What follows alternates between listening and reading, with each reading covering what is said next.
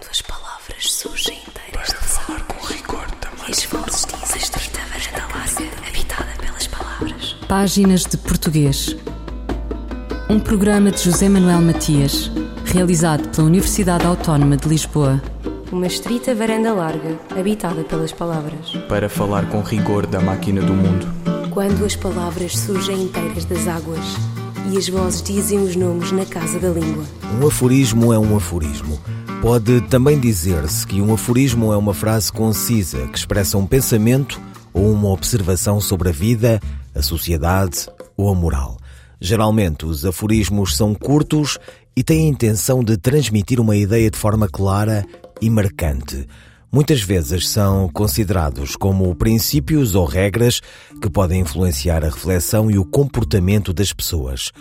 O conhecer-te a ti mesmo, atribuído ao filósofo grego Sócrates, é o exemplo mais significativo.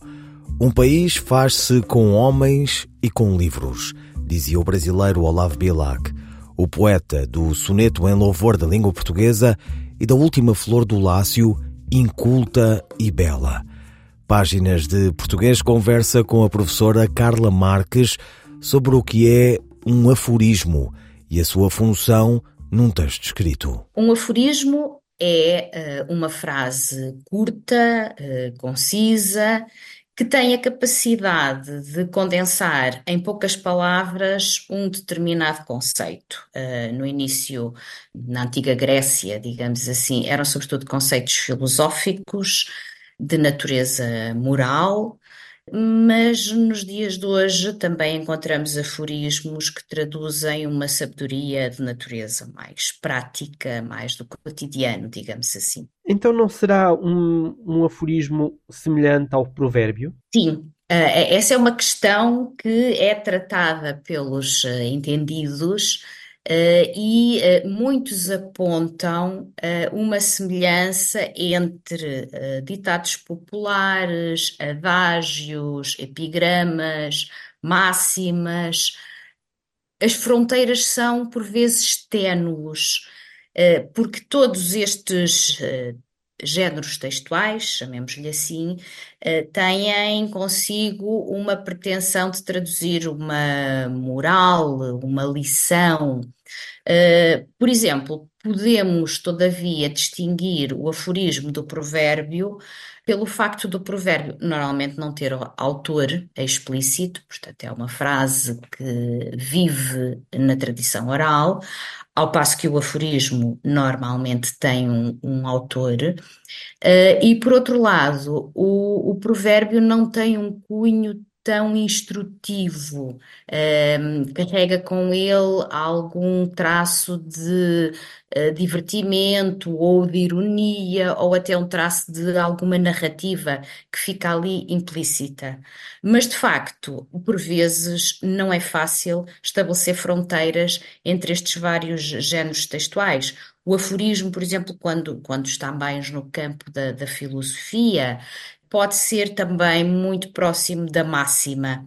E aí nós não conseguimos, em todos os casos, dizer inequivocamente isto é um aforismo ou isto é uma máxima.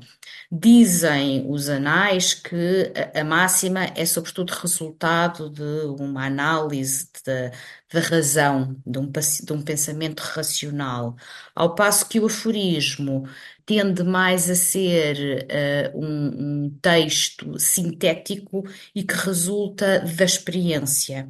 Uh, são conhecidas máximas uh, de, de, de, filósofos da, da, antiga Grécia, como por exemplo o homem é a medida de todas as coisas, de Protágoras, ou uh, a máxima de Sócrates, só sei que nada sei, ou mais à frente de Descartes, penso logo existo. Uh, portanto, esta será a natureza da máxima.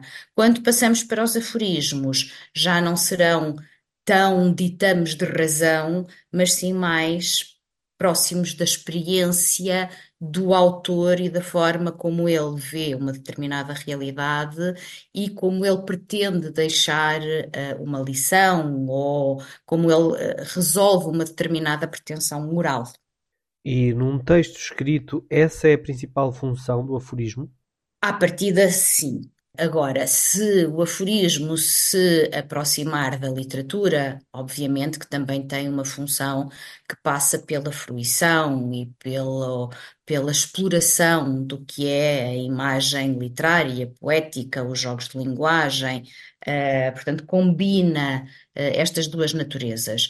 Mas a sua natureza inicial era, sobretudo, a ideia de transmitir uma, uma determinada uh, realidade prática. Aliás, os aforismos, na tradição ocidental, a palavra foi utilizada pela primeira vez uh, por Hipócrates no, no seu livro Aforismos, Aforismos de Hipócrates, e aí o, o que o autor pretendia uh, fazer, tratava-se de uma publicação no âmbito da medicina, para o que se sabia na altura, obviamente, e os aforismos serviram para Hipócrates resumir regras relacionadas com a prática da medicina.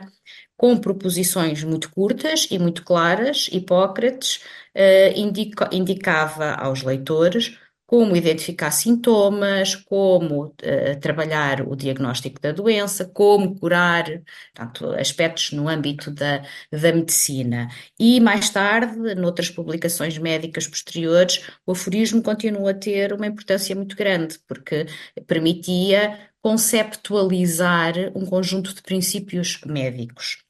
Esta será uma perspectiva mais formal do aforismo, digamos assim. Se passarmos para a, a perspectiva filosófica, uh, o aforismo envolve uma perspectiva mais de reflexão uh, em torno de uma dada realidade. Uh, numa perspectiva mais literária, temos a exploração da linguagem é óbvio que muitas vezes na literatura nós conseguimos ou vemos os autores a, tra a trabalhar em simultâneo a, a, beleza poética, digamos assim, uh, mas explorando igualmente um determinado conceito filosófico. Portanto, a literatura muitas vezes conjuga estas duas realidades.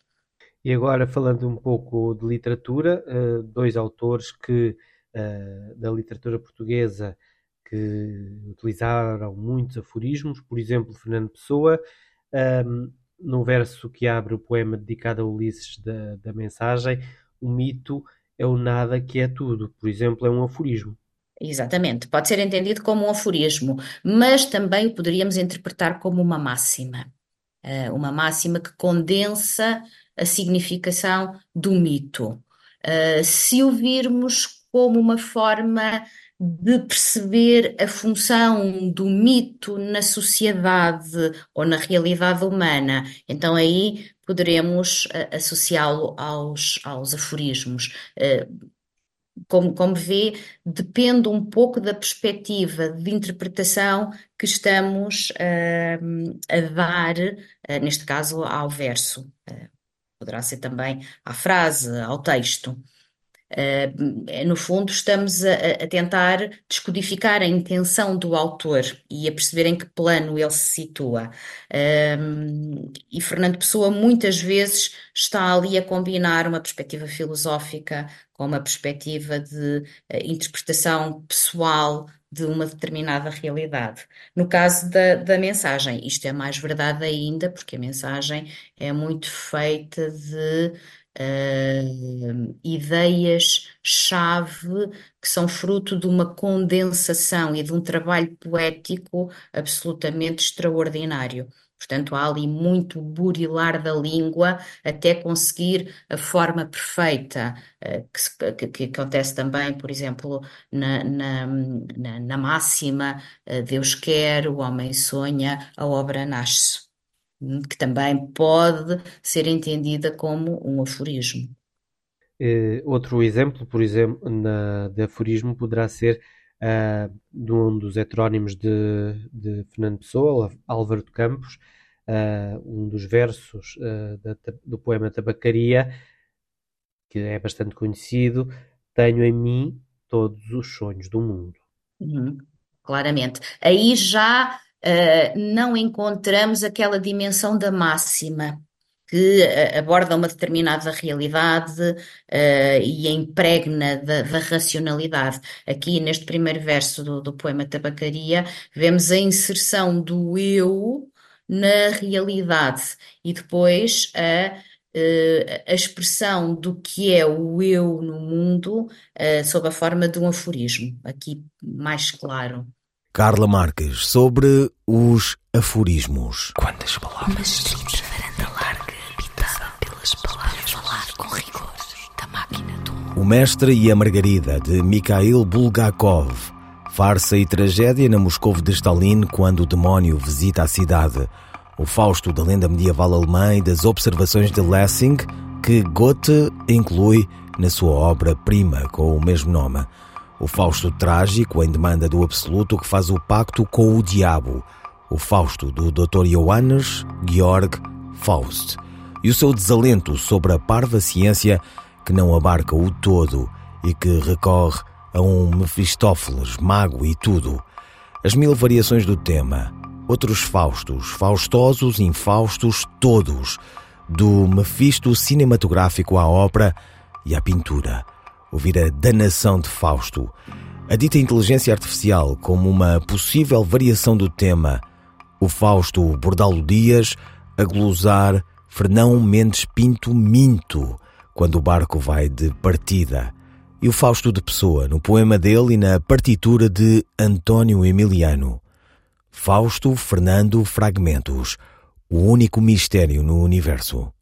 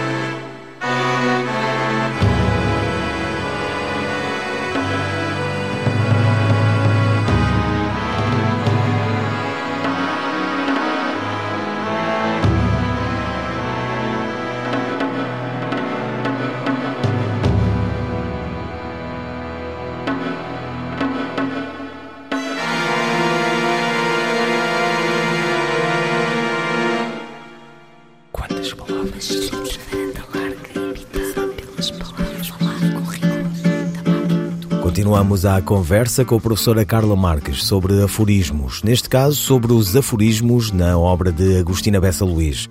Um exemplo: o país não precisa de quem diga o que está errado, precisa de quem saiba o que está certo. Antes houvesse um que, quem, quando, uma hipótese de porquê, um como, um onde e com que ajuda e auxílio. Mas isso é o heptâmetro quintiliano o lead das notícias que nos países é tantas vezes a trova do vento que passa.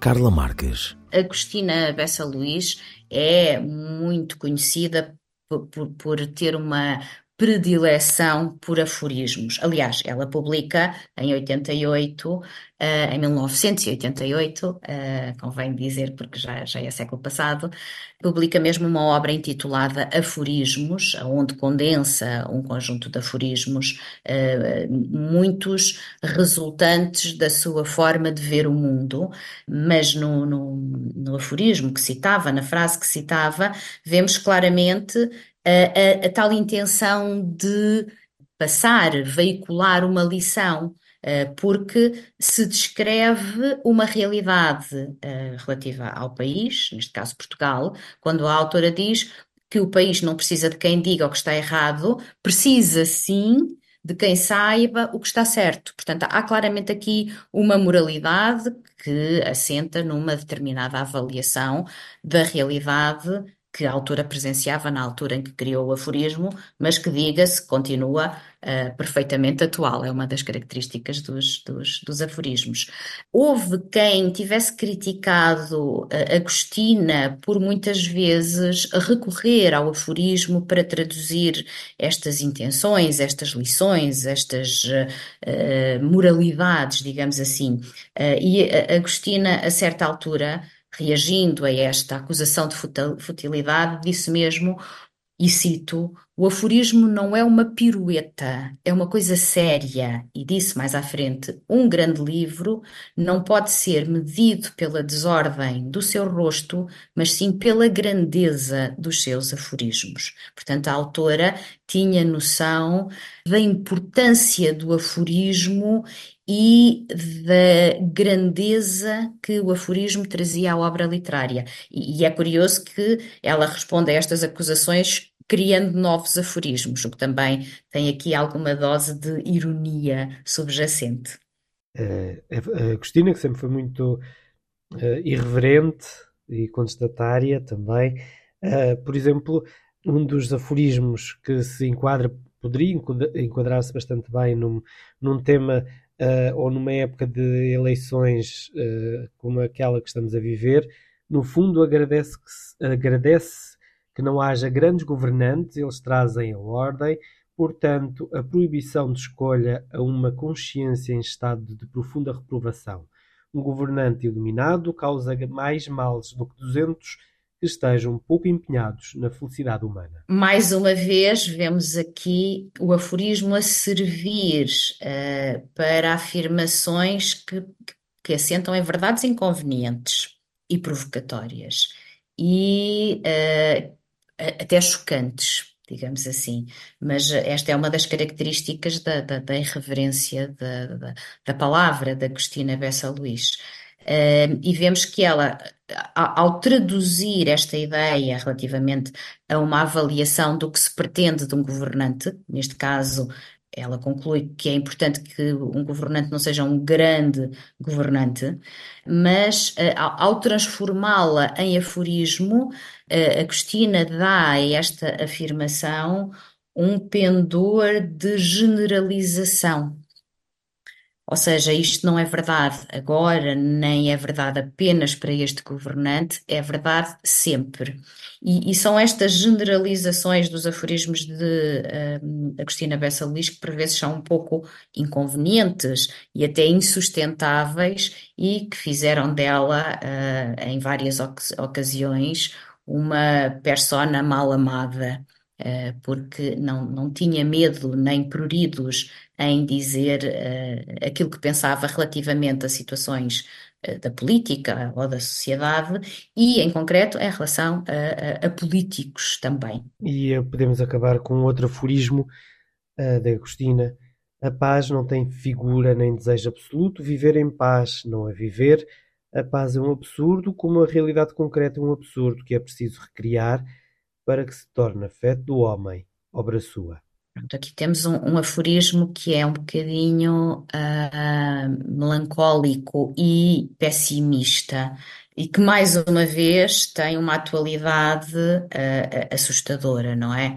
E, e, ao mesmo tempo contraditória, porque quando uh, no meio do aforismo a autora afirma que viver em paz não é viver, questiona um pouco daquela quietude que por vezes se procura em sociedade uh, e que a Agostina parece dizer que uh, não, não traz a verdadeira cor à vida, não dá a verdadeira dimensão à vida. Aqui, uh, provavelmente, não é uh, na, no, no, binómio paz-guerra que a autora se, se, situa, mas é sobretudo no binómio paz uh, inquietação e a inquietação uh, é a condição para uh, que o homem possa sentir para a dimensão afetiva, mas também e sobretudo para a dimensão uh, criativa.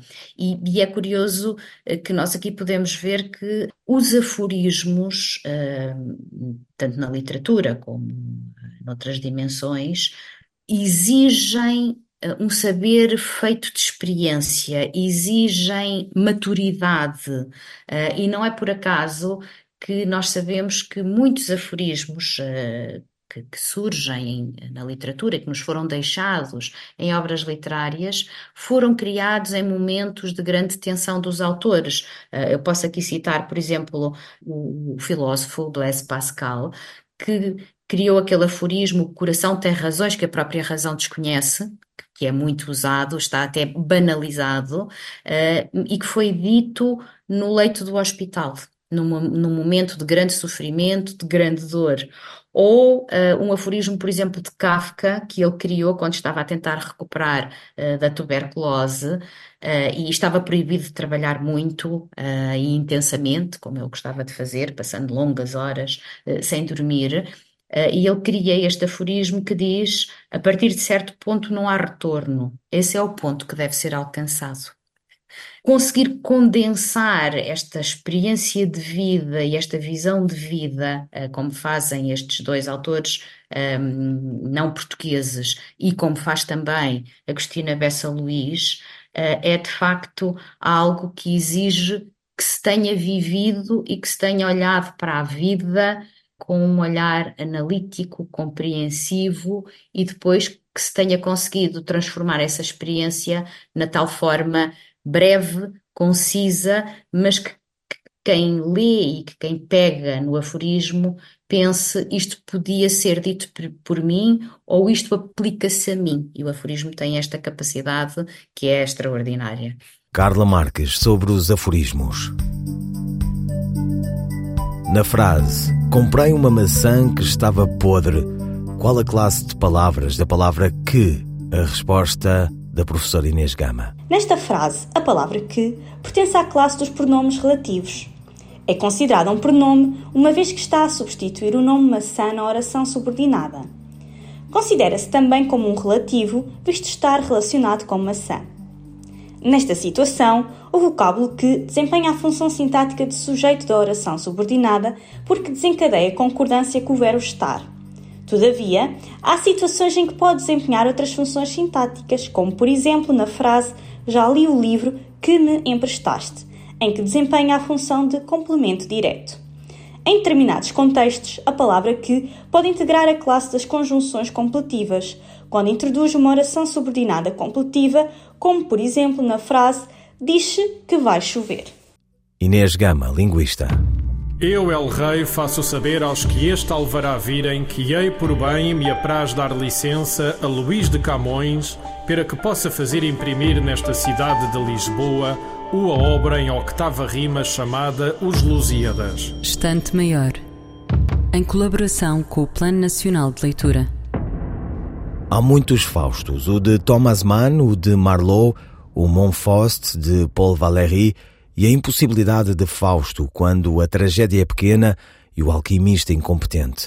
Não foi o caso de Pessoa que despiu o fato do empregado de escritório Bernardo Soares, da Rua dos Douradores, e que está sentado no restaurante. O grão de bico que expunge mais a alma transfigurou a Daisy do heterónimo e enfrentou o cânone. Vamos ouvir um excerto do poema dramático Fausto de Fernando Pessoa pela voz da atriz Maria Henrique. O único mistério no universo é haver um mistério do universo. Sim, este sol que sem querer ilumina a terra e as árvores e as estações todas, as pedras em que eu piso, as casas brancas, os homens, o convívio humano, a história, o que se passa, a tradição ou fala, entre alma e alma, as vozes, as cidades. Tudo nem traz consigo a explicação de existir, nem tem boca com que fale. Por que razão não raia o sol dizendo o que é? Por que motivo desassossegado existem pedras sob os meus passos e ar que eu respiro e eu preciso respirar? Tudo é uma máquina monstruosa e absurda, com todo o corpo e o ver, terra da alma, ignoramos. Porque há. Porque há um universo. Porque é um universo que é este. Porque é assim composto o universo. Porque há. Porque há o que há. Porque há mundo. E porque é que há mundo assim? Porque há aqui dores, consciência e indiferença. Certo do poema dramático Fausto de Fernando Pessoa pela voz da atriz Maria Henrique. Ouvirão páginas de portuguesas despedidas de José Manuel Matias, Luís Carlos Patraquim, Miguel Roque Dias e Miguel Van der Kellen. Quando as palavras surgem inteiras de falar com rigor também. E as vozes dizem estreita varanda larga, habitada pelas palavras. Páginas de Português. Um programa de José Manuel Matias, realizado pela Universidade Autónoma de Lisboa. Uma estrita varanda larga, habitada pelas palavras. Para falar com rigor da máquina do mundo. Quando as palavras surgem inteiras das águas e as vozes dizem os nomes na casa da língua.